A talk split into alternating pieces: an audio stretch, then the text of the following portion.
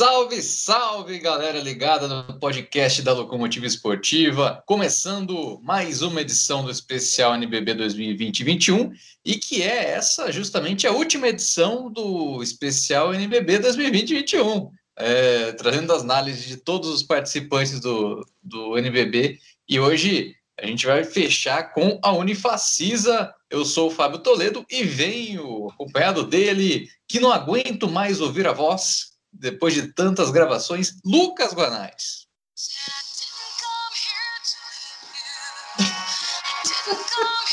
Tá acabando, tá acabando. O último episódio desse nosso especial, porque os podcasts seguem. Eu já tô triste, eu já tô triste, a verdade é essa. Mas vamos aproveitar que a gente tem aí pelo menos mais uma horinha de conversa e vai ser muito bom. Pois é, depois dessa, para quebrar todo mundo, as lágrimas Recebemos hoje é, mais uma representante local né, do, no, NBB, fazendo sua estreia no podcast da Locomotiva da Paraíba para o Mundo, Giovana Teixeira. Olá, meninas, que satisfação estar aqui falando com vocês, para todos os ouvintes do Locomotiva. Eu que estive do outro lado tantas vezes, ano passado assisti o especial de vocês na temporada passada, e olha só, eu estou fazendo parte de um especial para a nova temporada do NBB, como são as coisas, né? Então, você aí que está nos ouvindo, quem sabe você estará aqui na próxima temporada falando do seu time no NBB. Acredite nos seus sonhos. Já pensou? É, eu não diria, Guanais, que seria um sonho realizado, né? mas mas que, que, é muito legal aqui contar com, com a Giovana Teixeira, isso é. Né? E uma curiosidade, né? A gente começou especial com o Bauru, né? Com o Dragão. E termina com o Jacaré, com a Unifacisa, né? Então, isso. começamos e terminando com, com répteis. Que legal. Bom, Vamos dar sequência então ao programa. Chega de groselha. Vamos falar da Unifacisa, né? A temporada passada dela é, já veio, chegou ali no, no, NBB como campeão né, da, da Liga Ouro, um projeto que animava, que animava né, quem, quem já conhecia, é, pela estrutura, solidez e, crescendo aos poucos até chegar à elite nacional. É claro que a, a pandemia atrapalhou né, um pouco a temporada da estreia do, do, do Jacaré no NBB, mas é, o desempenho final né, foi o, o, décimo lugar, com 13 vitórias e 14 derrotas, sendo que das 13 vitórias, 10 foram em Campina Grande, né, jogando em casa.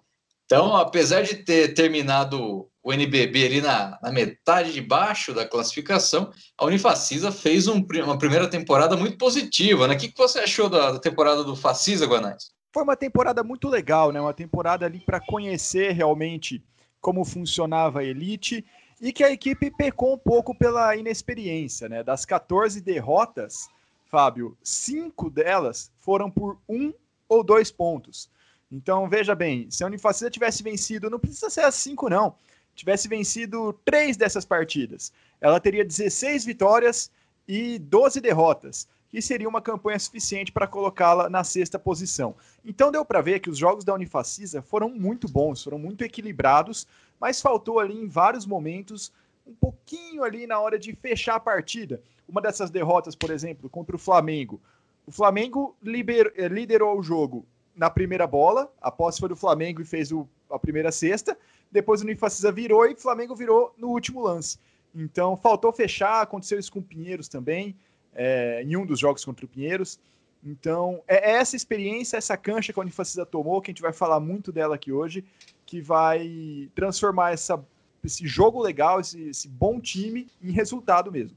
E, e, como foi a recepção, né, em Campina Grande? A gente vê, viu, né, ginásio lotado, né? E isso foi importante para a Unifacisa. Como foi a recepção por aí, o Giovanni? Bom, a melhor possível, né? Tanto que a torcida da Unifacisa foi considerada mais animada, né? Por votação na premiação alternativa do NBB.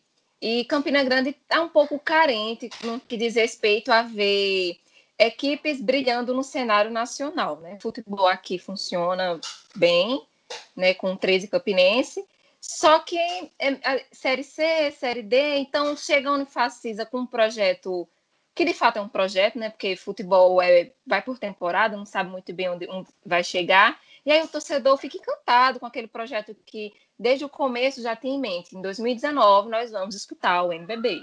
E foi assim, degrau por degrau, foi subindo, e a galera foi gostando, foi vendo, foi aprendendo, né?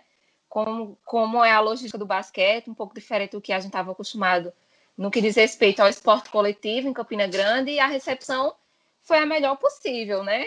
A, a campanha da Unifacisa na Liga Ouro, eu vi pessoas passando três, quatro horas na fila por ingresso na, na final, né, contra, contra o São Paulo, em um dos jogos da final. Então, assim, coisa de outro mundo, coisa que a gente não é acostumado a ver aqui com esportes coletivos. E aí chegou o tão esperado NBB, aguardado por tanto tempo. E sucesso mais uma vez. A Unifacisa tem um grande é, número né, de bilheteria no que diz respeito à quadra, né? A arena sempre cheia. E o ticket do ingresso é alto, né? Não é uma coisa barata, não, não custa 10 reais, 20 reais. Custa 130, 40, 60 reais e a galera compra, a galera é, veste literalmente a camisa porque acredita que a Unifacisa pode elevar o nome de Campina Grande, o nome da Paraíba, ainda mais alto, ainda mais distante. Então, sempre quando a gente tem a oportunidade de ver um representante local brilhando, é, Campina Grande, a Paraíba como um todo, abraça a causa. E aconteceu com a Unfacis vai continuar acontecendo por muito tempo. E até é, nessa, até nessa, G, tem, tem sócio pra caramba aí, né? Boa parte da, da arquibancada ela é composta por sócios, porque já tem tanta gente que não sobra tanto ingresso para vender. Isso, e assim, quando lançaram o programa de sócio torcedor na temporada passada, a ideia era que no futuro próximo é, a arena fosse, fosse sendo preenchida aos poucos, cada vez mais, por um número maior de sócios torcedores. É, pelo que eu tô lembrado, foram colocados 200, não, sei se a nomenclatura certa é ticket, mas 200 espaços disponíveis para sócios torcedores é, comprarem e fazer sua adesão, né?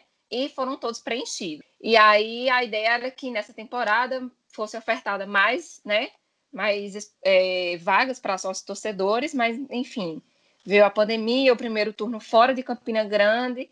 Ainda não se sabe como é que vai ser a logística para os sócios, né? Mas a ideia é que o sócio torcedor volte quando os jogos retornarem a Campina Grande, quem sabe um número maior, porque eu ouvi uma entrevista do diretor da Unfacis, o Diego Gadelha, que muito em breve ele queria que a maior parte da arena fosse preenchida por sócios torcedores. Então, esse é um dos projetos da Unfacisa para um futuro próximo. E é muito legal a gente ver isso, né? Já, já dá para falar, né, Guanais, que Campina Grande já virou uma praça, mais uma praça aí para o basquete nacional, né? Porque essa, essas histórias né, que, que a Giovana contou remete muito a, por exemplo, cidades aqui do interior de São Paulo, né? Bauru, Franca, que são cidades que abraçam já o, a, a, modalidade, né? E, e lotam o ginásio. E isso já vendo em Campina Grande acontecer, né? É, é não, não, tem como não dizer que, que ali já tem uma nova praça né, no, no basquete. Não, isso é verdade, isso é verdade, mas também é, é, fruto de um trabalho feito pela não, não só a equipe que entra em quadra, né? O time, o time, como eu já disse, era interessante e o que vem pela frente também é, a gente vai falar um pouco mais. Só que nas redes sociais, o trabalho de marketing também feito, e aí eu digo, vendo bem de longe, né? Vendo aqui do, do interior do estado de São Paulo, me parece ser muito bem feito, me parece ter um impacto muito legal. Inclusive, uma, até uma outra pergunta que eu queria fazer para a Giovana. É, a capacidade da, da arena é de, segundo o site do NBB, é de 1.200 pessoas.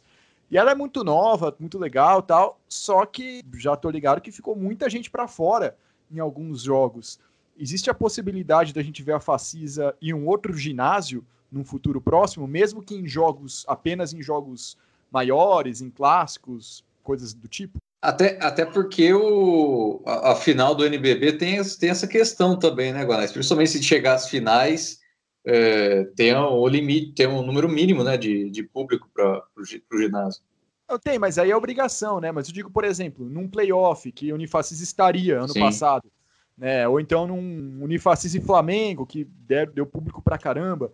Tem essa possibilidade, G? Ou vai continuar na Arena Unifacis? Oh, a Arena Unifacisa dispõe de arquibancada móvel. Então, o número cresce um pouquinho com a arquibancada móvel, É, e tem também alguns anéis superiores, que às vezes eles abrem a depender do jogo. Não, não, não chega a lotar os anéis, mas por conta de, da questão de segurança e de ser bem lá de cima. Mas em Campina Grande há um outro ginásio, todo mundo sempre pergunta quando tem live com o pessoal da diretoria, que o nome do ginásio é o Meninão. É, todo mundo sempre pergunta, ah, a Unifacisa vai jogar no Meninão, que se não me engano, cabe 6 mil pessoas, mas a gente nunca tem uma resposta concreta com relação a isso. Até porque é, é um ginásio do município, então não sabe se está muito em condições de, de receber, né, condições de segurança e com relação à quadra, etc. Mas existe o ginásio, né? Quem sabe é, a Unifacisa um dia coloca 6 mil pessoas para assistir o basquete em Campina Grande, seria uma experiência única e surreal. É, na, na final, então, a gente já sabe se chegar numa lá na frente não vai precisar sair de Campina Grande, né? Igual acontece aqui com Bauru, por exemplo. Não, a expectativa é que fique aqui, né? Mas assim, eles nunca deram uma resposta com relação a vamos, se chegarmos a uma final do NBB, vamos jogar no Meninão. A ideia é que a arena vá se arrumando do jeito que dá, vá crescendo, né? Tem espaço. É, foi muito bem arquitetada, mas tem espaço para crescer porque fica no ecossistema da Unifacisa, que é a universidade, é um espaço muito amplo. Se forem para reformar, lá mesmo tem espaço. Se precisarem, a preço de muito rápido, ter que jogar um jogo no Meninão, ele existe. Não, não vai precisar sair de Campina Grande, ir para Recife, ir para o Sudeste, ou ir até mesmo para Fortaleza. Existe, está lá. Vamos ver se, como eu falei, questão de segurança, se se está apto para o porto do NBB, com, com promessa de casa cheia, porque a galera de Campina Grande, de fato, abraçou o basquete unifacisa, mas aí são coisas que, a depender de um playoffs, por exemplo, vão se desenrolando, vai se desenvolvendo, mas quem sabe, né? Fica a expectativa, o torcedor da Unifacisa sempre tem muita expectativa com relação a jogar no Meninão. E é um baita do nome também, né? Ginásio Meninão seria bem legal para a gente acompanhar também, né? Bom, mas falando da, da Unifacisa é, agora, né, para essa temporada, depois de uma boa primeira temporada, né, de um bom nível, você mesmo falou, né, Guanais, do, desse, jogos perdidos no finalzinho, né, na última bola, também com um forte mando de casa, é, esse planejamento da Unifacisa, ele seguiu evoluindo, né, esse crescimento que a equipe tem, desde até antes da Liga Ouro, segue um crescimento que a gente vê, por exemplo, na movimentação no mercado, né? O time chegou bem cedo ali para montar o seu elenco e tinha ali no comecinho do, do, mercado rolando, tinha semana que o, o olhinho do Twitter ali da, da timeline do Unifacisa aparecia todo dia, né? para informar a contratação e se formou ali um time é, com bastante qualidade, né? A partir de, de jogadores que foram bem na última temporada, é, diria também que com certo histórico recente positivo né, na, na carreira de, de, de, boa parte desses jogadores. E essa construção do elenco é, foi surpreendente ou quem acompanhava tinha noção de que viria coisa boa para essa temporada? Principalmente a pergunta né, para você, Giovana, né? Sei que está mais próxima, né? Se já na temporada passada o pessoal já falava que essa vai ser mais, vai ser uma temporada maior ainda. Não, assim, com relação ao planejamento, todo mundo sempre foi muito ciente, pelo menos a parte da imprensa esportiva aqui de Campinas, os próprios torcedores da Unifacisa sempre tiveram consciência de que as contratações seriam de um projeto, seriam de uma forma coesa, né? Seria de uma forma que elevasse ainda mais o projeto da Unifacisa, que visa figurar aí entre os quatro primeiros da tabela, né? Então a gente já tinha que esperar contratações relevantes mas pegou todo mundo de surpresa, pelo menos na primeira contratação do Betinho, porque foi numa época que ninguém estava esperando, na verdade. Alguns times demoraram um pouco para poder apresentar suas primeiras contratações e foi um susto, né? Quando lançou assim, ninguém estava esperando. Pelo menos assim, eu, tinha uns burburinhos, pode trazer fulano, pode trazer esse crano, mas quando lançou oficialmente ainda em julho, né?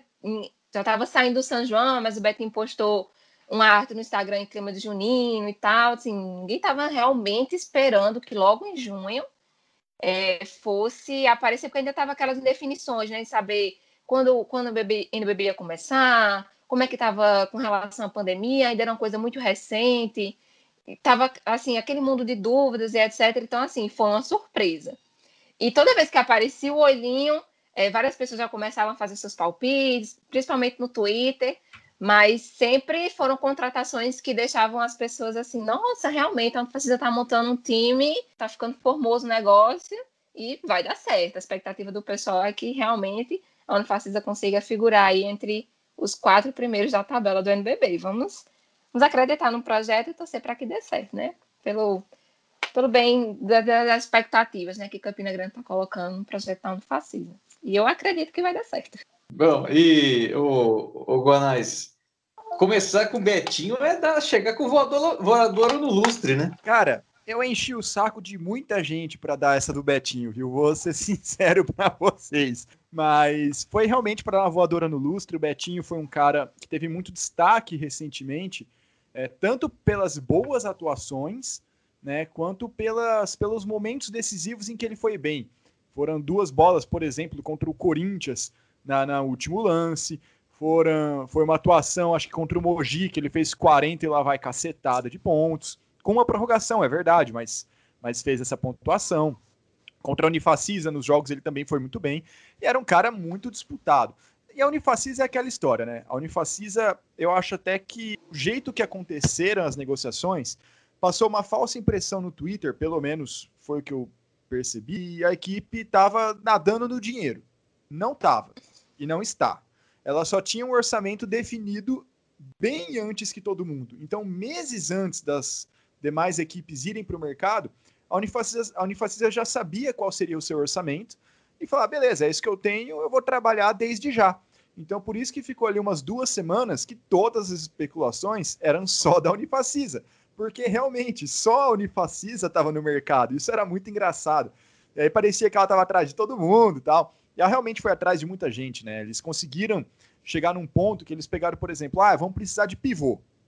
Pivô a gente tinha, é, a gente teve o João Vitor Douglas Nunes temporada passada, a gente tem o, o, o Pastor no radar, a gente tem o Jaú no radar, que inclusive quase, quase foi para para a Unifacisa também, tem o Paranhos no radar, enfim, eles tinham vários, eles iam dá analisando pra, dá, com tranquilidade dá pôr, fechar com quem queria. Dá para pôr, dá pôr um barulhinho de, de mercado, sabe? Quando você chega ali, tranquilidade, está no mercado, aquele barulhinho de, de compras ali, aquele pianista, né? Aqui em Bauru tem uns pianistas que, que tocam em supermercado, Dá, parece, tá com uma tranquilidade para comprar, né? Vendo todas Nossa, as opções. Nossa, que supermercados chiques. Aqui sabe, tem sabe... de forró tocando no supermercado. Ah, aí é...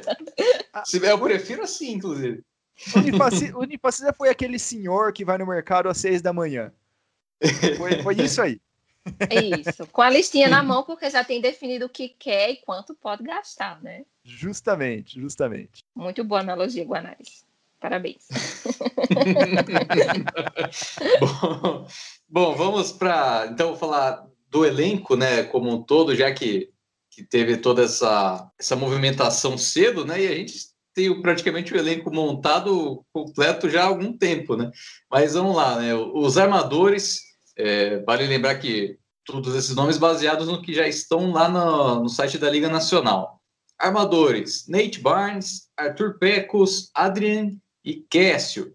Alas, Betinho, Morídio, Felipe Vezaro, Gemadinha e Paulo Neri. Pivôs, Rafa Oliveira, João Vitor, Paranhos, Pastor e Alexandrino. Técnico é o Felipe Santana, popular Filé.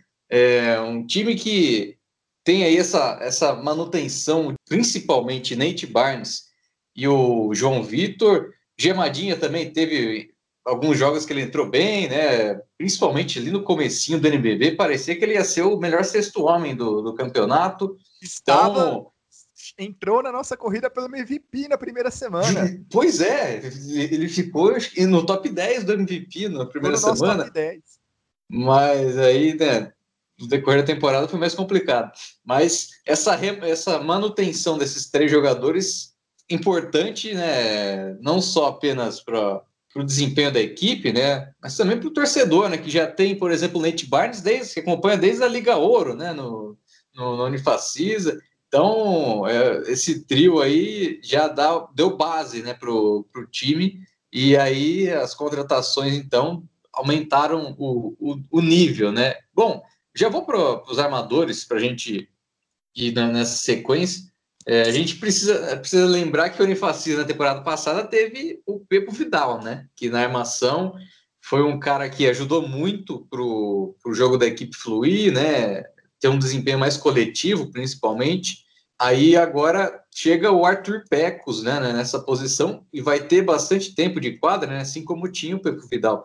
É, vocês veem o Pecos com essa possibilidade, ou essa possibilidade de ser o, digamos assim, um novo Pepo Vidal para a equipe, ou talvez outro jogador do elenco que chegou também pode ajudar o, o Pecos a, a carregar essa, essa, esse peso né, de, de substituir o Pepo? Ah, pelas características de jogo, não.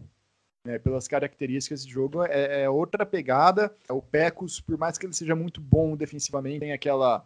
É, melhor até que o, que o Pepo Vidal, a meu ver, defensivamente. Tem aquela, a, aqueles coelhos da cartola, aqueles passes mirabolantes que o, que o Pepo Vidal conseguiu ano passado. Não é muito do jogo do Pecos. É, ele é um cara ele corre mais. O Pecos ele fazia o, o, o, Pepo, perdão, é que Pepo e Pecos é difícil, né? É um trava-língua. Né? É. O Pepo ele fazia já, mais. Já a... se chama ele, chama ele de Pecos. é, tipo isso. O Pepo ele fazia mais a bola girar, a bola correr, e o Pecos ele vai mais com a bola. Então tem, tem uma diferença sensível aí. Não, não quer dizer que seja bom ou ruim. Isso a gente vai ver mais para frente. São Mas, perfis diferentes. É, igual, igual não vai ser, não. O Pepo também desempenhava um papel importantíssimo de líder em quadra.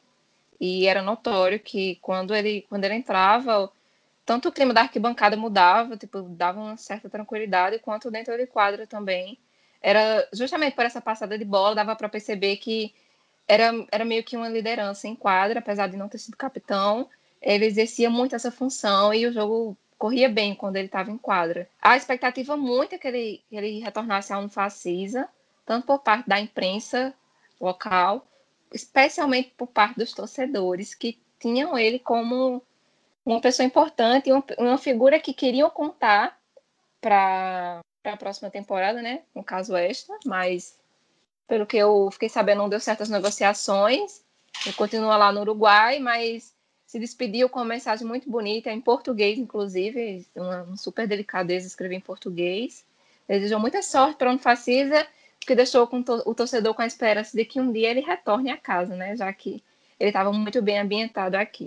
E o, o armador que fica, né, o, o, Barnes, foi o cara que teve o maior volume ali ofensivo, né, apesar da boa distribuição no, na pontuação, né, teve quatro jogadores com mais de 10 pontos de média, mas o Barnes foi o grande cestinha da equipe, né, com 16 pontos, até um pouco acima, né, do Douglas Nunes, do Michael Miller, Malcolm Miller e do, do João Vitor.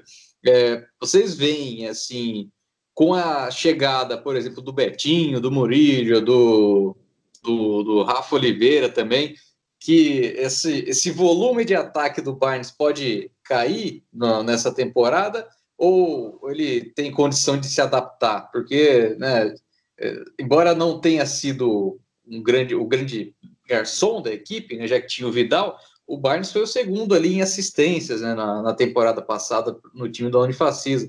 Claro que nessa posição tem é, um pouco mais de necessidade da distribuição de jogada, mas o Barnes apareceu bem como um finalizador, né? Eu acho que vai ficar dividido, né? O volume deve ficar dividido principalmente com, com o Betinho, é, que é um bom chutador de três, que, era, que é uma grande característica do Nate Barnes. Tinha jogos assim que, independente de onde ele jogasse, a bola entrava e é um fator e era um fator muito decisivo para diversos jogos, inclusive é, co colaborou muito para que ele se o da equipe. E eu acredito sim que esse volume dele há um pouco de cair, há, há, de ser melhor dividido, não cair.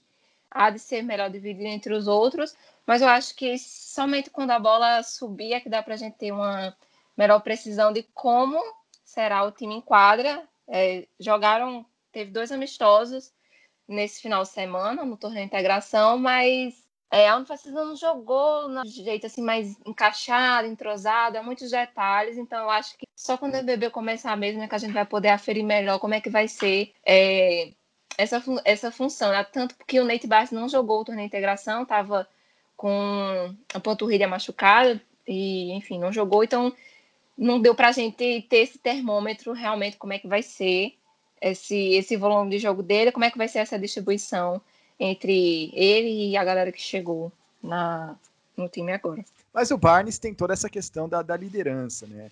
Eu acho que todo mundo vai ter que se adaptar. A, palavra-chave da Unifacisa nessa temporada realmente é volume. É volume, é poder de fogo. A diretoria, ela meio que deu uma apelada, assim, na, na, na nas contratações. Ela deixou bem claro que ela quer. Um time que contrata Vezaro, Betinho, Orijo e mantém o Nate Barnes, dá para ter uma noção da dificuldade que vai ser marcar tudo isso aí. Agora, vai ter que realmente ter um balanço. Isso vai ser um problema, vai ter que ter um balanço. A gente vai falar das alas mais para frente. Mas o Nate Barnes ele é um cara que ele, ele carrega muito a bola também, né? Por mais que tivesse o Pepo ano passado, ele, ele faz essa função, como a G falou. E eu acho que, que ele, até por continuar lá, ele não vai sentir tanto assim. É claro, pontuação tende a diminuir, o número de arremessos tende a diminuir, até porque ano passado ele chutava uma média de quase 14 bolas por jogo. Isso não vai acontecer, esquece. É, talvez num jogo ou outro, mas ao longo da temporada não.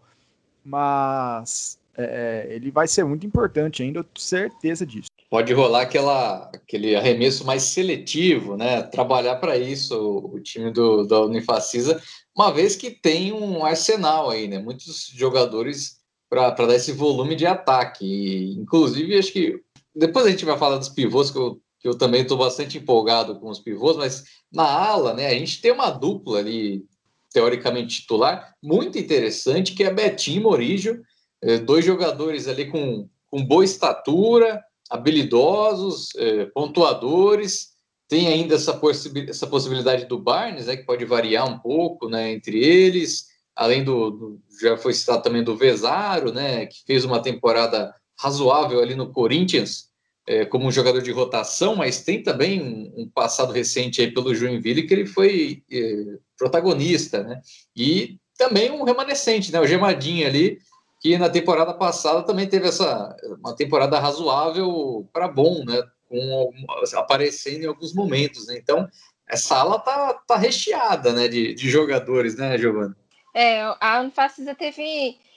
Eles começaram, né, na no período de pandemia, a se planejar para a próxima temporada. Então, como foram assim, a primeira equipe a montar o elenco, então eles tiveram muitas pessoas disponíveis para ir ao mercado e colher justamente aquilo que eles queriam para dar o resultado, a receita final que eles querem. Então, ingredientes de sobra, né? São jogadores muito bons e aí cabe a gente aguardar para ver como é que vai ser esse resultado final. Mas há muitas apostas, né? Há muitas expectativas principalmente com o Gemadinho que começou tão bem na temporada passada, depois foi, tinha jogos que eram um pouco consistentes, jogos que realmente não eram, não foram dos melhores dele, mas a expectativa é muita e eu, eu fico muito cautelosa para falar é, nesse período de pré-temporada, mas é, a expectativa muito grande porque o elenco foi muito bem montado, bem, muito bem montado, a gente quase que não sai, principalmente nessa questão de alas que assim como os armadores estão muito bem servidos. Então, vamos lá. Agora que são elas e agora que a porca torce o rabo na Unifacisa, que pode ser o grande trunfo e pode ser o grande problema desse time. Você tem Betinho, você tem Morídio, você tem Nate Barnes. Para quem está ouvindo a gente e não acompanha as estatísticas avançadas, existe um índice no, no basquete, nas estatísticas avançadas, que se chama Usage Rate. O que, que esse índice significa? ele pega tudo que o time produz, pontos, assistências, rebotes, roubos, tocos, e vê qual a porcentagem que cada jogador participou enquanto estava em quadra da, da, das ações, dos fundamentos, das estatísticas do seu time. Então, por exemplo, enquanto eu estava em quadra, meu time fez 10 pontos sem assistências, e, e é, sem nenhuma assistência. Tá? Fez 10 pontos sem nenhuma assistência. Eu fiz dois pontos. Então, meu edge rate é, meu edge rate é 20%, porque eu estive envolvido em 20% das ações do meu time. Tá? É, a base, bem simplificada, é essa. Qual que é o problema da Unifacisa? O atleta mais que mais participava das ações do seu próprio time ano passado era o Morijo. Isso contando os jogadores ali que fizeram mais de 10 jogos com mais de 10 minutos de média. O jogador que mais participou das ações do seu time ano passado foi o Morijo, pelo São José. O terceiro que mais participou das ações pelo seu time foi o Betinho, pelo Pinheiros. O sétimo que mais participou das ações pelo seu time foi o Nate Barnes, pela Unifacisa. Vai cair esse índice para todo mundo. São jogadores que. E isso não é necessariamente uma coisa ruim, é só da divisão das ações em quadra. Mas isso mostra características dos jogadores de serem os protagonistas, de levar a bola, de chutar e pular para pegar o rebote. E não dá para todo mundo fazer isso. Se conseguir ter esse equilíbrio e cada hora um tomar o protagonismo, o Unifacisa vem para brigar pelo G4. Se bater cabeça, o Unifacisa briga para pegar mando de quadro de playoff. É, essa, esse é o problema. Porque, bom, a gente não tem nem o que dizer de Betinho, a gente não tem nem o que dizer de Vezaro também, que tem um foi, é, para mim, na minha opinião, foi o melhor chutador ano passado do NBB. E o Morígio, se tivesse chegado no começo da temporada, ele brigaria facilmente para pegar o MVP junto ali com o Jorginho e David Jackson. Mas agora tá todo mundo junto, e isso pode ser um problema. Eu acho que agora não vai ter mais aquela questão que a gente falou no começo da inexperiência, de ah, a equipe estava muito verde na temporada passada, foi um pouco inexperiente. Então, acho que nessa situação em especial, é, ter, bom, ter bons atletas é, é, um ponto positivo, né? Sempre, sempre será. Mas eu acho que, devido às experiências passadas, não vai faltar maturidade para definir um entrosamento direitinho, como é que as coisas vão funcionar da melhor maneira. E até porque a Unifacisa teve tempo de sobra para nessa pandemia, como os planejamentos, o planejamento começou assim quando a, a temporada passada foi encerrada né, por conta da pandemia, então acho que houve tempo de sobra para que essa preparação acontecesse, inclusive para situações como essa. Então, nesse quesito, eu estou mais esperançosa para que as coisas fluam da melhor maneira. E eu acho que, que é assim que vai acontecer. Não, tomara, porque se acontecer vai ser um timaço. É que o meu medo foi justa. O meu, o meu medo, na minha impressão, é que ficou tão marcada essas derrotas na Unifacisa que eles pegaram todo mundo que podia resolver, certo? E juntaram todo mundo. É, eu estou muito curioso para ver como o Filé e o Jaú, que a gente vai falar disso mais para frente, que chegou na comissão também, vão fazer isso. Mas até antes da gente passar, Fábio, e para a gente ficar nessa, nessa questão da montagem do elenco, a Unifacisa ela teve muito tempo para montar, tanto é que a gente tá, eu falei desses dois caras, mas o Betinho foi o primeiro cara a chegar na Unifacisa e o Morijo foi confirmado em setembro. Então eles também ficaram muito tempo no mercado, tiveram tempo para analisar. E eles fizeram uma análise, eles têm um time muito grande de, de análise, né? Até estatística também, de análise de desempenho. Então eu imagino que isso tenha sido, obviamente, foi considerado, né, G? Eles têm uma, uma, um time bem legal que mexe com essa parte de estatística, de números, de projeções, de vitórias, de pontuação de cada jogador. Fala pra gente um pouquinho, porque isso é incomum. Né? A gente vê muito time que a, o modus operandi é jogou bem contra a minha equipe e eu contrato para o ano seguinte. E a Unifacisa fez um pouco diferente, aparentemente, né? Apesar de que tem alguns jogadores aí que encaixem nessa nessa nessa característica no time, mas a Unifacisa pelo menos tentou fazer algo diferente. É, a Unifacisa tem uma comissão técnica muito grande. Então, eu não, hoje eu não sei ao certo quantos, quantas pessoas tem na, na comissão, mas ela é enorme. Então, de, de tudo que você, de tudo que um atleta precisa para que ele tenha um bom desempenho e para que, a, que a própria comissão tenha de dados suficientes para fazer essa análise, tanto na hora de contratação quanto nos jogos em si, a Unifacisa dispõe disso. Até porque é a universidade, então há muitos professores da, da universidade que acabam fazendo parte da comissão da Unifacisa, como a parte de nutrição, tem a parte de psicologia também, mas é, com relação às estatísticas, tem o KJ, KJ Smith, que ele faz essa parte de estatísticas, e isso é fundamental para que tanto as, as contratações sejam de forma assertiva, quanto para que no decorrer dos jogos é, os erros possam ser co é, corrigidos não só assistindo o vídeo depois do jogo e vendo onde é que foi que errou, mas levando para a ponta do lápis e vendo realmente o que é que pode ser feito.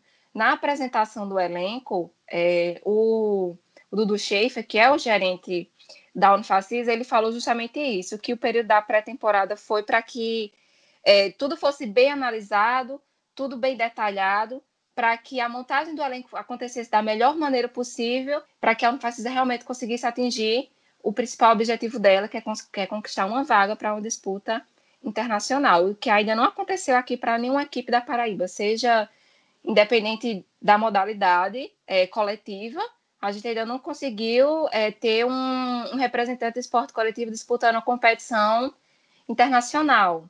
E a ideia é que a Unifacisa seja a primeira que isso aconteça. Então, eles estão muito empenhados também em alcançar esse objetivo. Foi feito, como eu já falei várias vezes, é porque eles tocam muito nesse assunto de que há um planejamento e que é uma coisa feita assim, não é feita por acaso, é feita realmente de uma forma planejada para sair do ponto A e chegar no ponto B com todos os riscos mencionados para que haja, para que realmente aconteça da menor maneira possível. Bacana, e, staff é muito importante, né? Ter essa, esse pessoal de, da inteligência ali, é, um pouco artificial, um pouco também de, de olho, para ter mesmo né, esse, esse melhor resultado durante a temporada e na intertemporada para as contratações. E se fechando o time, né? A gente vai falar agora dos pivôs, que a Facisa também caprichou, né? Trouxe, juntou, na verdade, né? Dois dos melhores ali na, na, na posição. O Rafa Oliveira, que estava no São José, né? E muita, muita gente subvalorizou né, o desempenho do Rafa Oliveira porque ele estava em São José, só por conta disso. Porque ele fez uma temporada sensacional e a Unifacisa trouxe ele junto para fazer dupla ali junto com né, o, o João Vitor, que foi um dos destaques na, na posição ali de pivô 5, né?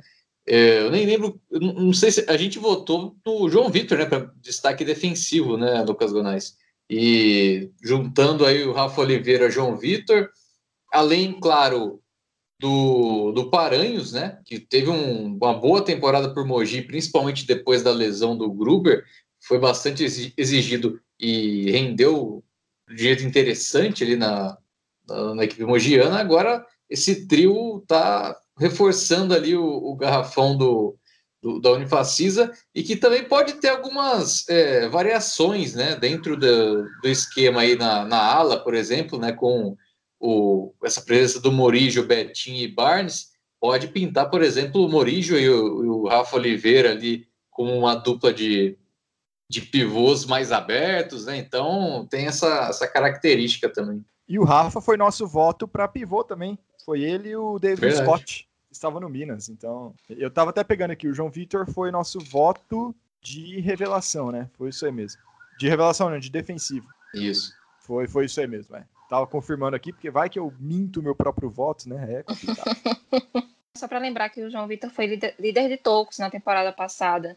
Então a renovação dele é importante para o projeto que a Unifacisa quer, né?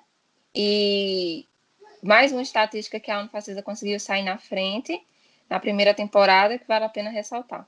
Ah, o João Vitor, ele é um cara que ele, pô, ele não funcionava, né, no Flamengo. Ele ele tava certo, ele não tinha tanto espaço assim, mas mesmo nos treinamentos, pô, ele não, não tava atingindo o potencial dele, tava meio complicado ali. E os ares paraibanos fizeram muito bem para ele. Né? Ele cresceu demais ano passado. Seria nosso voto também de evolução, mas aí o Jorginho chutou o pau da barraca. Né? É bom lembrar. Mas, bom, João Vitor, protetor de aro, excepcional, fez uma temporada muito boa. E vai ter a concorrência do Paranhos, que é um reboteiro também de primeira, né? Pelo passagens dele pelo Caxias foi muito boa. Pelo Mogi, teve, teve lá seu destaque também, é, principalmente depois que todo mundo, mas em especial o Gruber, que dividia função com ele, se lesionou. E aí o, o João Vitor, o João Vitor não, o Pastor e o Rafa Oliveira também vão disputar uma posição aí, né? São dois caras que que estavam muito bem ano passado em seus clubes, minutagem muito grande. O Pastor é um pouco mais mais ágil, a meu ver, né? Ele é mais leve e marca bem do perímetro também. É, tem, tem, ele, ele, tem mais, ele é mais ágil tem mais explosão. Esse é o resumo em relação ao Rafa. Mas o Rafa foi muito técnico, né? Foi muito bem de, do perímetro também, brigando no, no, no garrafão. Ah, vai ser uma briga boa, viu? É, enquanto, enquanto a gente imagina quem seriam os titulares nas outras posições, por mais que haja a possibilidade de jogar vai com Pecos e Barnes e aí só Betinho ou Morijo, tem essas variações que podem ser feitas, mas ali entre os pivôs, entre João Vitor e Paranhos, eu não sei quem o Filé pretende pôr, e entre Rafa Oliveira e Pastor também não. Mas fato é, a segunda unidade do time vai ser muito boa.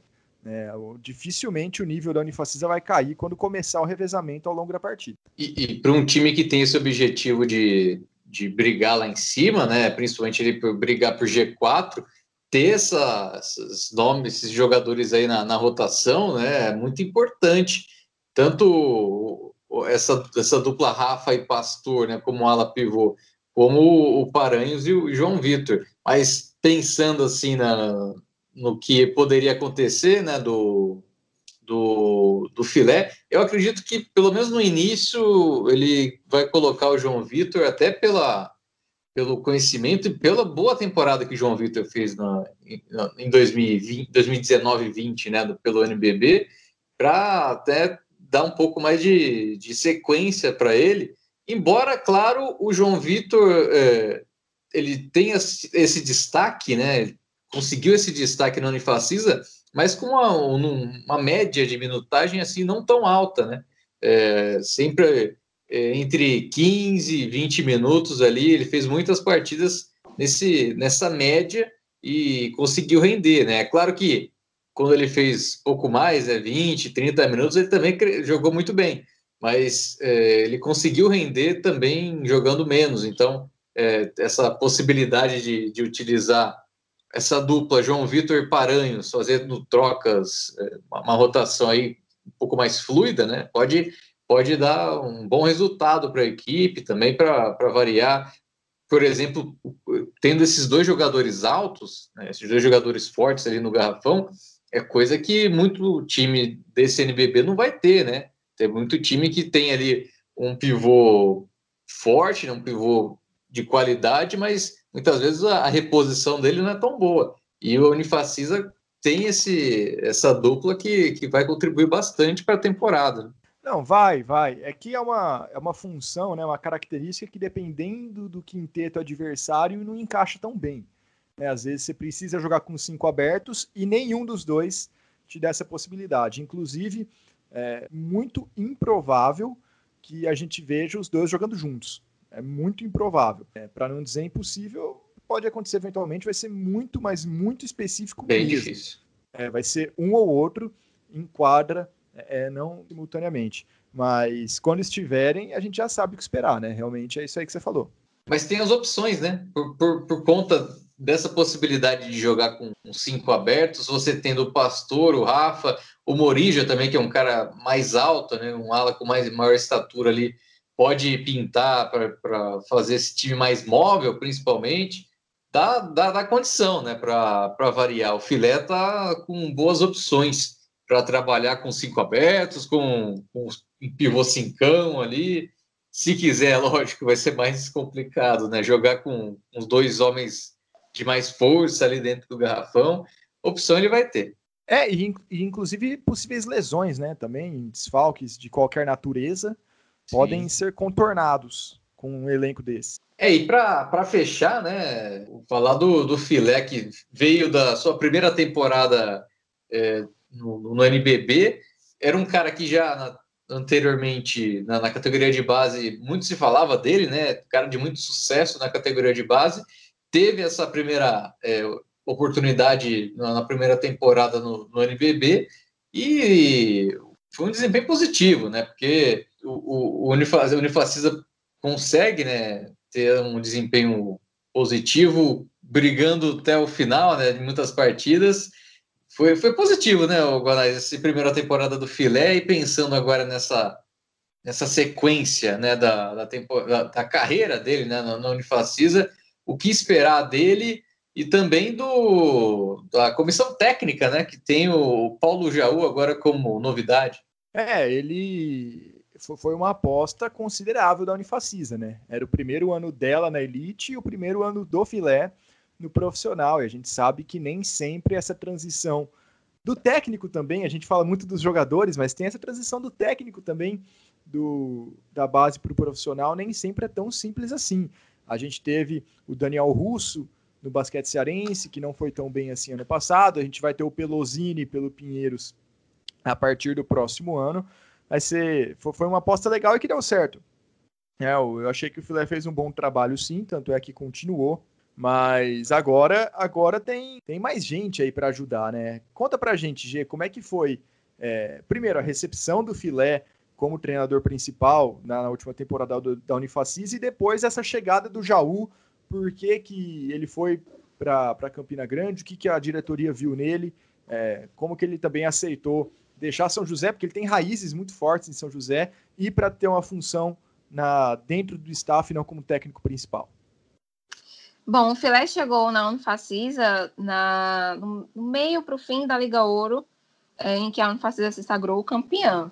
E chegou depois que a Unifacisa tinha ido ao Sudeste e perdido uma sequência de jogos importantíssima. Então, quando foi anunciado que o Filé chegaria para fazer parte, veio como assistente técnico, porque o Eduardo Schaefer era o, o técnico na época, e chegou e mostrou serviço né, na, na função, na equipe adulta, né, ele que já tinha, como vocês falaram, uma carreira com, com equipes de base, inclusive na seleção de base, e aí chegou, disse que estava abrindo mão de um projeto que ele tinha para o doutorado, etc., para apostar de fato no projeto da Unifacisa em conquistar a Liga Ouro, e assim foi feito. Então, o Dudu, o Eduardo Schaefer, ele já tinha uma caminhada muito longa com a Unifacisa, ele que estava desde quando a, é, o projeto de basquete da Unifacisa ainda não existia, ele veio para fazer parte do Departamento de Educação Física da Universidade, da Unifacisa, e depois foi implantado né, o time de basquete, porque ele faz parte da Federação Paraibana de Basquete, ele é o presidente da federação. E, enfim, naturalmente, entre outras modalidades, se ventilou o basquete e foi a grande aposta da Unifacisa. E quando a Unifacisa se sagrou campeã da Liga Ouro, o Dudu falou: eu vou me aposentar. Então, é, foi, foi, um processo muito natural para que o filé, o filé e a comissão continuassem para a disputa do NBB, por já conhecer o projeto, por já estar por dentro do que poderia acontecer com relação à contratação, orçamento, para a disputa da primeira, do tão sonhado NBB em 2019, né, que era uma meta antiga que a Unifacisa tinha. E, é, se eu não me engano, um contrato de dois anos, então, naturalmente aconteceu a prorrogação, né, a continuidade do trabalho dele para para a atual temporada. E a chegada do Jaú para fazer parte da comissão técnica aumenta mais a comissão, né, que já, já é vasta, já é bem completa, mas traz uma responsabilidade de que as coisas fluam da melhor maneira possível, do jeito que, que a Unifacisa quer, do jeito que os projetos ambiciosos da Unifacisa projetam que essa temporada aconteça. É, eu vi uma entrevista que ele deu para o próprio site da Unifacisa, e ele disse que já conhecia o projeto da Unifacisa porque veio é, jogar contra é, durante a disputa da, da Liga Ouro, se não me engano, a Liga Ouro de 2018. Ele veio com São José. E ele gostou do projeto da primeira vez que veio, gostou da estrutura que a Unifacisa disponibiliza. Não só o projeto, mas a estrutura conta bastante. A academia que, que, que a Unifacisa tem é a maior da Paraíba, é super completa, então tem toda a assistência que os atletas precisam. E na entrevista que eu vi, ele disse que ficou apaixonado, gostou bastante do projeto e se sentiu honrado em fazer parte do projeto, mesmo que é, como assistente técnico, e tem muito a somar para que a equipe venha conseguir os resultados que almeja na temporada 2020-2021. É, pelo menos na parte da imprensa esportiva daqui de Campina Grande foi pego de surpresa, porque muito se falava se ainda tinha oportunidade para atletas no elenco, e de repente chegou o Jaú para compor a comissão técnica. Todo mundo avaliou de uma forma muito positiva, uma grande contratação da Unifacisa para a temporada. E a gente espera que, que essa parceria Filé e Jaú é, renda bons frutos para os amantes da bola laranja. Aqui no estado de São Paulo surgiu a possibilidade do, do César Guidetti, né, que estava no Pinheiros, ocupar esse espaço que o Jaú ocupou. Até ele já tinha já trabalhou junto com o Filé na seleção brasileira e tudo mais. É, aconteceu por aí também? Essa possibilidade rondou é, o time ou foi um delírio coletivo aqui de São Paulo? Bom, vocês aí, São Paulo, vocês têm mais, mais contato com, com o pessoal, com, com, esse, com esse pessoal que fica por, bastidores de quem faz a contratação, né? Empresários, agentes, etc. Então, a gente aqui na Paraíba não tem muito esse contato, pelo menos a proximidade com o pessoal que faz esse, esse tipo de negociação para poder soltar algum spoiler e etc. Então, como eu falei, foi, foi meio que de surpresa a contra o Jaú, pelo menos para a imprensa esportiva daqui, porque a gente estava esperando, é, na expectativa de alguns nomes para a contratação de elenco, porque pela, pela comissão da Unifacisa ser tão grande, vasta, a gente sempre acreditou que a, Unifacisa, a comissão da Unifacisa é, estivesse completa, o staff completo. Mas é, soou como uma surpresa, mas uma surpresa positiva e com bons olhos para que a, a comissão pudesse cobrar os atletas, pudesse instruir os atletas a alcançar aquilo que o projeto prega e o projeto visa para a temporada 2020-2021. Foi, como eu falei, uma agradável surpresa. Principalmente para o cargo de assistente técnico não como de treinador, como ele já estava ocupando no São José. Pois é, e é algo que, por exemplo, na NBA tem muito, né, Gonais? O cara que, que joga, que, que, é, que é treinador, depois é, é, contratado como assistente, até por conta dessa experiência que ele tem, né, para auxiliar, e tem muito disso, né? Essa troca de, de experiência, né, do, do, dos treinadores, isso que tinha, tem muito ainda na, na NBA, agora vai ter aí na, na Unifacisa, né? É, a gente tem visto isso nessa temporada, né? Nas trocas de técnicos, a gente tem visto alguns aí que estão virando assistentes ou ex-técnicos também virando assistentes. É bem interessante. É, vamos ver. Tem tudo para dar certo, né? Na, na, na, NBA funciona, não que porque na NBA funciona, aqui também vai funcionar. Mas é interessante essa busca, né? Não que também é, seja algo fortemente inspirado, né? Pode ter sido uma coincidência, mas é quanto mais gente. Mas agora. agora não, a gente vê tudo, tudo igual. não, mas quanto, quanto mais gente com qualidade, melhor. É, se tiver espaço para todo mundo conseguir fazer um trabalho bem legal, ótimo. É, tentativa é totalmente válida. Mais algum ponto aí para a gente tocar no da Unifacis antes de ir para pro, os quadros? Né? Mais de um quadro que a gente tenha?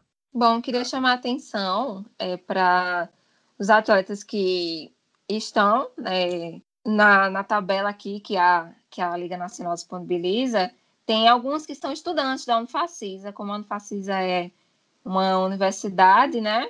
Alguns vieram no começo do projeto da Unifacisa para disputar o campeonato Copa do Nordeste, a Unifacisa disputava alguns campeonatos universitários, e hoje eles estão inscritos, estão treinando com o pessoal, e estão inscritos para para jogar o NBB, né? Não, não sei se realmente vai, acredito que não, mas vale lembrar que, que são estudantes e muita gente pergunta, mas tem estudante, tem, tem universitário no time da Unifacisa, já que é um time da universidade, muita gente pergunta, e aí então vou falar, o Adrian estuda ciência da computação, o Fábio Alexandrino estuda nutrição, o Kécio, se não me engano, educação física, e o Paulo Nery, eu acho que ele não estuda mais. Ele, ele é instrutor no NBA School, que é a Unifacisa tem uma, uma franquia da NBA School para a garota um dia venha a se tornar um jogador de basquete. Só isso.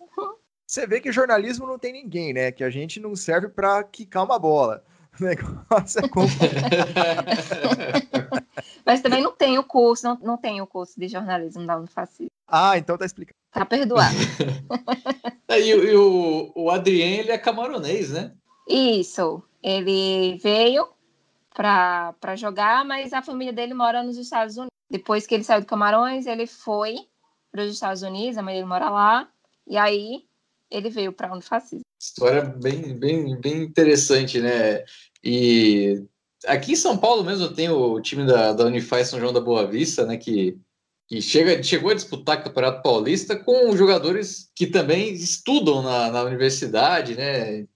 Bem, bem interessante esses projetos e que outros também, né, sigam o caminho da Unifacisa, que vai, a gente sabe que exige também muito planejamento, que é o, o que a Unifacisa tem mostrado, né, nesses últimos anos. Bom, Agora a gente chega na, na próxima parte aqui do, do programa, que é o, quadro pontos fortes e pontos fracos. Falamos bastante já da, das duas, da equipe, eh, do elenco como um todo também, mas agora, é, Guanais, os pontos fortes e pontos fracos, na sua opinião, aí da Unifacisa. Vamos lá, é uma equipe muito versátil, né? Você mesmo ressaltou isso. Pode fazer inúmeras variações, jogar com Barnes, Pecos, Vesaro, Morijo, Betinho. O Filé vai poder montar do jeito que ele quiser, ele vai poder brincar bem nesse com esse elenco. Uh, um ponto possivelmente negativo é o fato aí de ter jogadores com características semelhantes e tanto em termos estatísticos, né, de, de, estilo de jogo, como de personalidade dentro da quadra também, desse, de serem líderes, de serem estarem acostumados a serem os protagonistas. Então é um ponto de muita atenção, é o ponto que eu mais tenho curiosidade em ver como esse time vai funcionar e vai se encaixar ao longo do ano. Não necessariamente é um ponto fraco, é um ponto de atenção, mas é um ponto de grande atenção, né? Na, e ficar bem atento a isso, acompanhar bem a evolução do desempenho e, eventualmente, eh, tenho certeza que a Unifacisa pensa em algo do tipo, dar novas funções que esses jogadores ainda não tinham ou não praticavam, não, não exerciam com tanta frequência em seus antigos clubes. Mas é, basicamente é isso aí. Vão ter que pensar um pouco fora da caixa, os jogadores, né? sair um pouco da zona de conforto, principalmente esses mais decisivos, né? E, Giovana, sua, suas opiniões aí, os pontos fortes e pontos fracos de, desse time da Unifacisa, na, na, sua visão? Acho que conversa mais ou menos com o que o, o Guanais falou, mas devido a ter. É, eu vejo um ponto que é bom é, é forte e é negativo, positivo e negativo. É, há tantas opções que a Unifacisa tem que a gente vai ficar assim um pouco na dúvida com relação ao quinteto titular, à rotação, a quem, quem, quem rende melhor, quem rende mais, porque assim, como vocês já falaram, né, são, são atletas que têm características parecidas e como é que vai funcionar isso da melhor maneira? Funciona como um ponto negativo, como um ponto positivo, uma batata quente, na, num bom sentido, na mão do Felipe Filé, vai fazer ele pensar um pouquinho, mas ele, na coletiva de imprensa que a Unifacisa fez para apresentar o elenco, ele falou muito que, que é necessário ter essa versatilidade por parte dos atletas, né, isso que o Guanais falou há pouco, ele já tinha falado na entrevista, que é necessário que o atleta seja múltiplo, que ele seja versátil, para que as coisas fluam bem e os treinamentos vão caminhando nessa, nessa vertente, então, acho que quando a bola subir, a gente vai ter mais ou menos noção do que ele falou e como isso vai, vai funcionar nessa configuração da Unifacil, que tem boas peças, né? Vamos ver aí esse xadrez como é que vai funcionar. Ah, mais um último ponto aqui. Jogar o primeiro turno sem torcida. E longe da, da de Campina Grande. Vai ter que ganhar. É. Vai ter que ganhar. Não pode. Ano passado o aproveitamento fora foi 3,9, né? A campanha foi 3,9, então aproveitamento de 25%. É o equivalente a no primeiro turno inteiro a Unifacisa ter quatro vitórias, é, jogando sem longe da sua torcida. Não pode, não pode. Vai ter que, vai ter que aprender. Infelizmente, vai ter que aprender a jogar no silêncio e longe da Paraíba. Toda vez que é. eu entrevistava algum treinador para falar das, das expectativas para enfrentar um Facis em casa, é, sempre tinha essa, é, esse ponto levantado, né? A Unifacis é muito forte jogando em casa, é, a torcida empurra mesmo, faz total diferença no jogo. E era unanimidade com todo mundo que eu conversei, todo mundo sempre falava isso, que a Unifacis em casa é forte e que vencer, vencer a Unifacis em casa já, já era uma grande vitória, não era uma vitória, era uma grande Então, né, eu realmente estou bem curiosa para saber como é que vai funcionar isso, pelo menos nos primeiros jogos, a gente vai ter uma noção melhor, porque a, o fator torcida conta muito, e principalmente no, a ausência de uma torcida tão calorosa quanto a torcida da Unifacisa, como o ginásio daqui é, é pequeno, embora embora muito bonito e não seja apertado, mas comparado com, com outros, outras praças disponíveis, é um ginásio pequeno, então é todo mundo muito perto. Até quando os jogadores batem na placa de anúncio, às vezes caem no colo da torcida, literalmente. Então, com certeza esses pontos vão fazer a diferença. E vamos ver é, como é que vai ser, né? Essa logística sem torcida também. Eu vejo como um ponto mais que negativo, um ponto negativaço, porque é, eu sei como a torcida faz, faz a diferença aqui em Campina Grande e como vai fazer falta, né? Espero que não interfira no andar do jogo em si, mas que vai fazer falta, vai. Tomara que no segundo turno já tenha né, a possibilidade de, de liberar aí o, o ginásio, mas vai depender muito de como vai seguir essa pandemia. Bom, vamos para o último quadro, né? A gente está cheio de quadros, fechando com sessão prateleiras.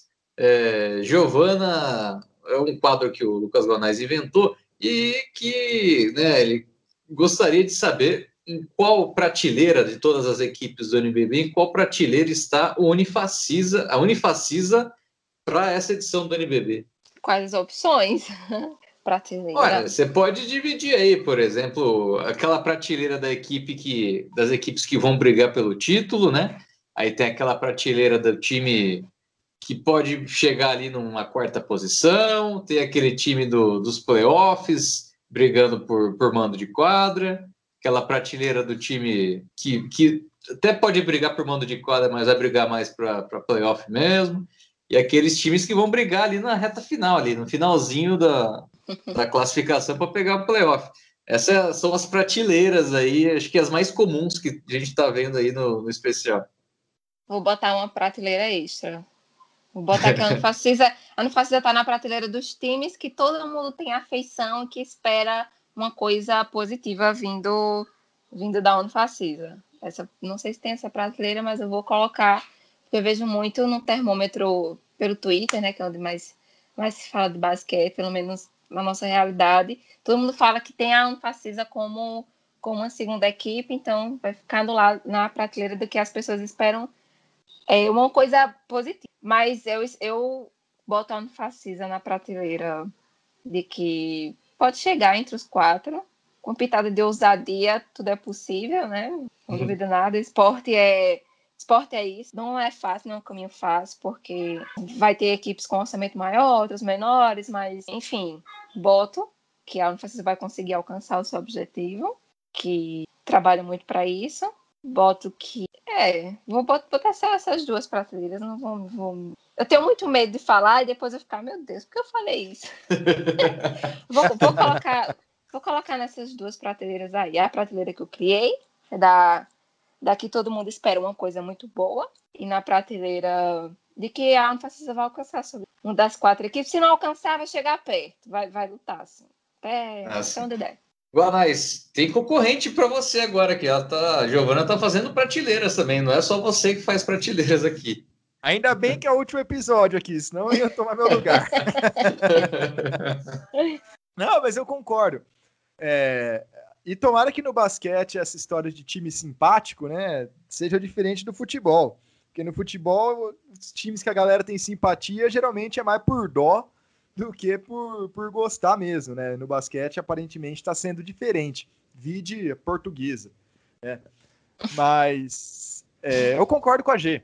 É, eu coloco eu coloco a Unifacisa ainda atrás de Bauru, São Paulo, Minas e Flamengo e possivelmente o Franca, de acordo com quem Franca trouxer. Eu acho que está bem, bem, bem parelho com o Franca, no sentido de, de que vai orbitar o G4 o campeonato inteiro.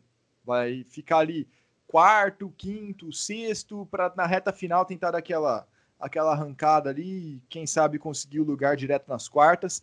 Eu acho que é esse é esse o lugar da Unifacis, é esse o objetivo. E aí nos playoffs vai depender de como a equipe chegar, se vai ter todo esse encaixe, se vai, como é que vai ser. E a gente sabe que nos momentos decisivos, se tiver por uma bola, é o jogo agora, a Unifacisa tem muita gente para colocar essa bola para dentro, né? Vamos, vamos acompanhar, mas eu coloco a Unifacisa nesse, nesse segmento aí, brigando pelo G4. Decisão ficando no detalhe, né? E agora vai ter sim muito jogador para pôr a bola, bola lá dentro, né? Nesse momento decisivo, né?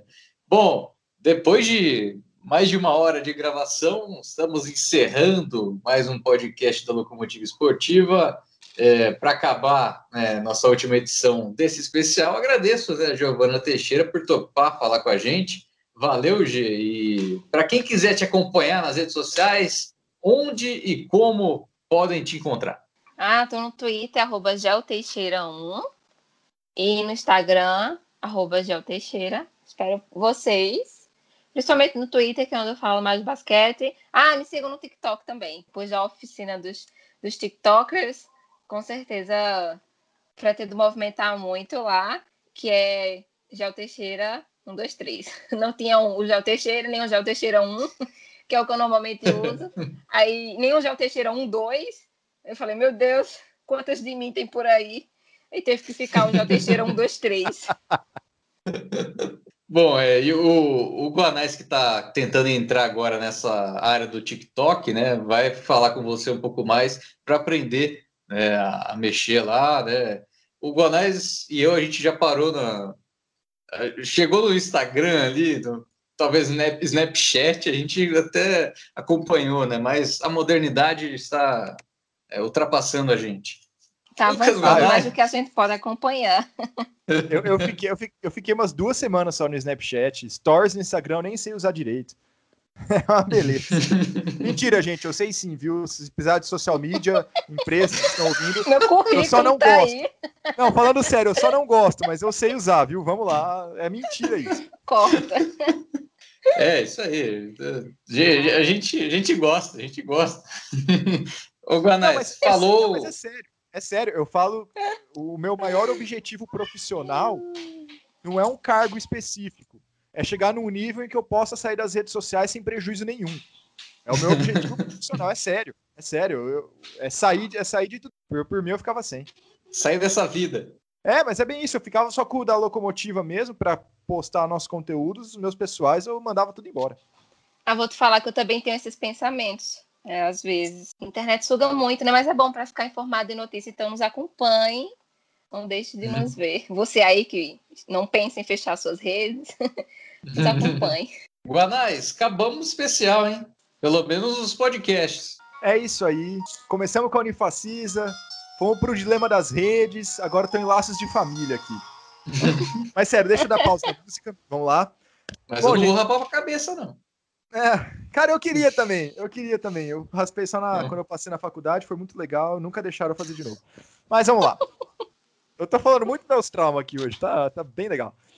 É, agradeço demais, Giovana, Fábio também, toda a nossa audiência que nos aguentou por esses 16 episódios. É, temporada assim que começar, se quando você estiver ouvindo e ela ainda não tiver começado, né?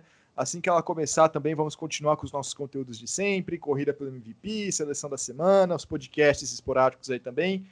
E é isso aí, galera. Muito obrigado.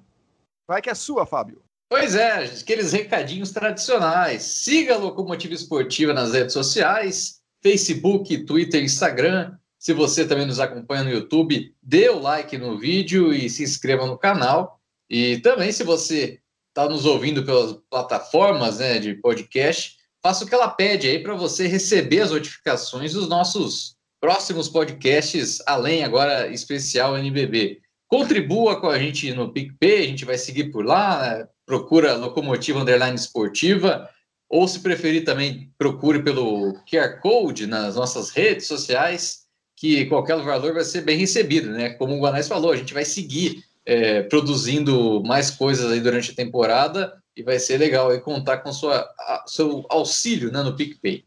Bom, com esse episódio a gente encerra o especial. Amanhã, né, no dia seguinte, né, a publicação desse episódio, vai ter o tradicional guia do NBB, o mais conteúdo sobre as equipes participantes né, dessa edição. E eu até perdi a conta já, né, Guanais, qual edição que é essa do guia NBB, mas é, já passamos pelo menos as quatro ou cinco edições já do guia.